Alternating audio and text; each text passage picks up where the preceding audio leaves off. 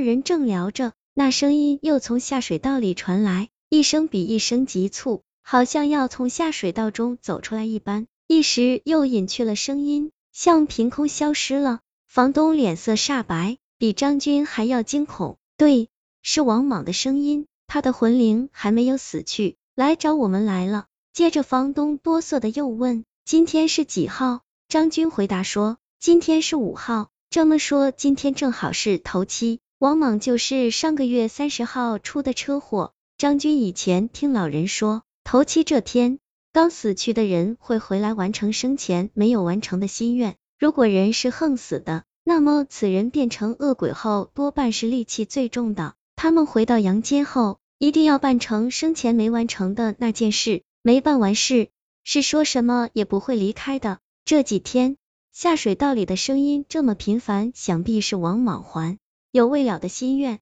想到这儿，张军也开始发抖了，说什么也待不下去了。怪不得这几天那声音越来越频繁，越来越急促。原来王莽的魂灵是在慢慢的接近中。张军说，两人面面相觑，都不知该怎么办好。所幸张军是个读书人，早年在风水杂志上看过一些驱鬼的法门，告诉房东，晚上弄点黄纸烧一下，鬼见到有人在祭奠他，就会误以为是自己的亲人，不会伤害的。房东点点头，立马说，你等着，我去买。当天晚上。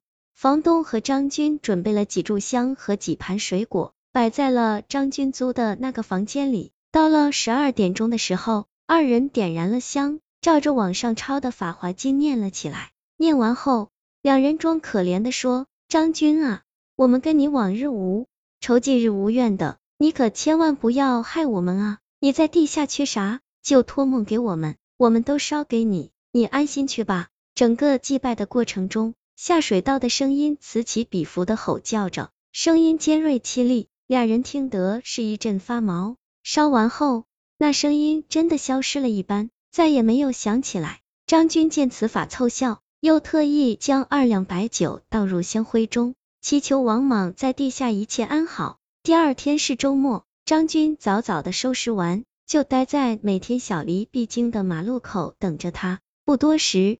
小黎果真迈着轻柔的步子走过来了，张军一个箭步奔上去，拉着小丽的手。小丽，昨天是误会，房子里哪有什么脏东西？我早上收拾屋子时才发现床底下有一个坏掉的收音机，应该是上一个房客还没来得及扔，里面的电池还能用，所以才发出一声声嘶哑的动静来。接着，张军又单腿屈地。做出一副可怜兮兮的样子，你就是我的女神，没你我过不下去啊！说着，张军不知从什么地方拿出一枚戒指来，尽管是冒牌货，但也足够让小丽感动的稀里哗啦。小丽原谅了张军，跟着张军回了出租房。这夜，张军和小黎缠绵在床上，正兴奋的时候，张军忽然感到背上一股凉飕飕地风划过，他转过头看向门。发现房门竟然是赫然开着的，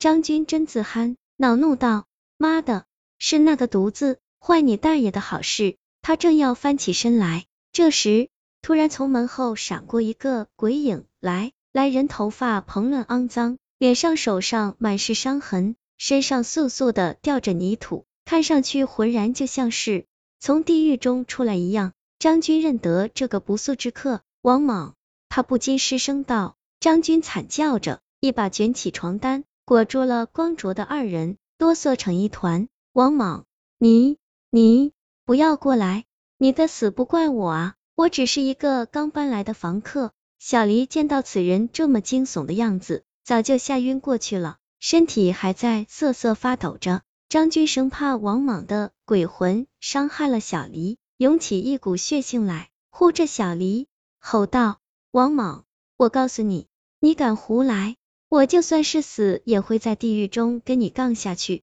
来人看着张军，感觉像看着一个恐龙般，一脸的茫然。你说什么？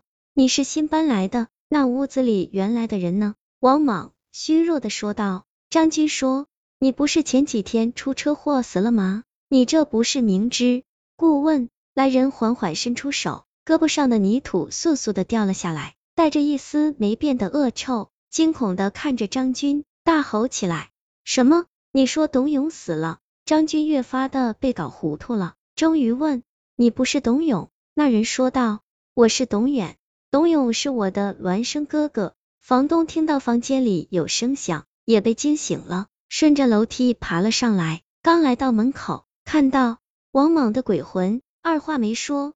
抄起了门边的一根木棍，砸向了王莽的后脑勺。那人便一声不吭的倒了下去。张军急忙跑到开关处，打开了灯，在灯光下看清了来人像一条僵尸一样趴在地上。房东看见躺在地上的王莽，大惊失色，撕心裂肺的喊道：“鬼啊，撞鬼了！”转身向门外跑去。忽然听到一声惨呼。等张军奔出去时，发现房东因过分惊惧，一失脚从楼梯上滑了下去，砰的摔在地面上，不省人事。警察赶到时，张军哆哆嗦嗦的说了事情的原委。警察安抚了一下他们二人的情绪，提醒他们穿上衣服后，叫来了救护车。董远在医院里躺了三天，才缓缓的醒转过来，一五一十的说了整个事情的真相。原来。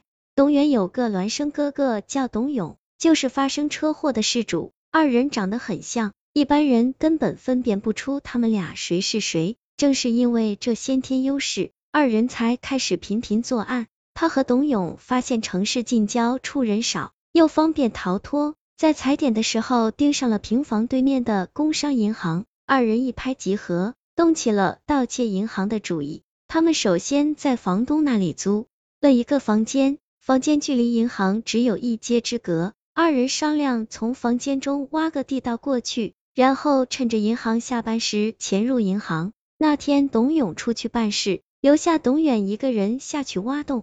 二人身材容貌相似，房东一直不知道房间中竟然住着的是两个人。董远在里面挖洞的时候，董永怕被房东发现，在走时用厚厚地水泥板盖住了地面。伪装成房间里没人的样子，可这一出去就再也没回来。董远挖了好长一段时间，一连几天过去了，见没人放自己出去，上面又隔着厚厚的水泥板，自己脱身不了，所以每天晚上便在地下呼叫董永。最后，董远以为董永抛弃了自己，万般无奈之下，只得施行自救了。这也就是为什么那个白天房东和张军听到了铁镐挖墙的声音，董远最后成功的从地道中逃了出来，正巧碰到了房子中的张军和小丽二人，才有了前面发生的事。后来房东出院了，见张军的第一句话就说：“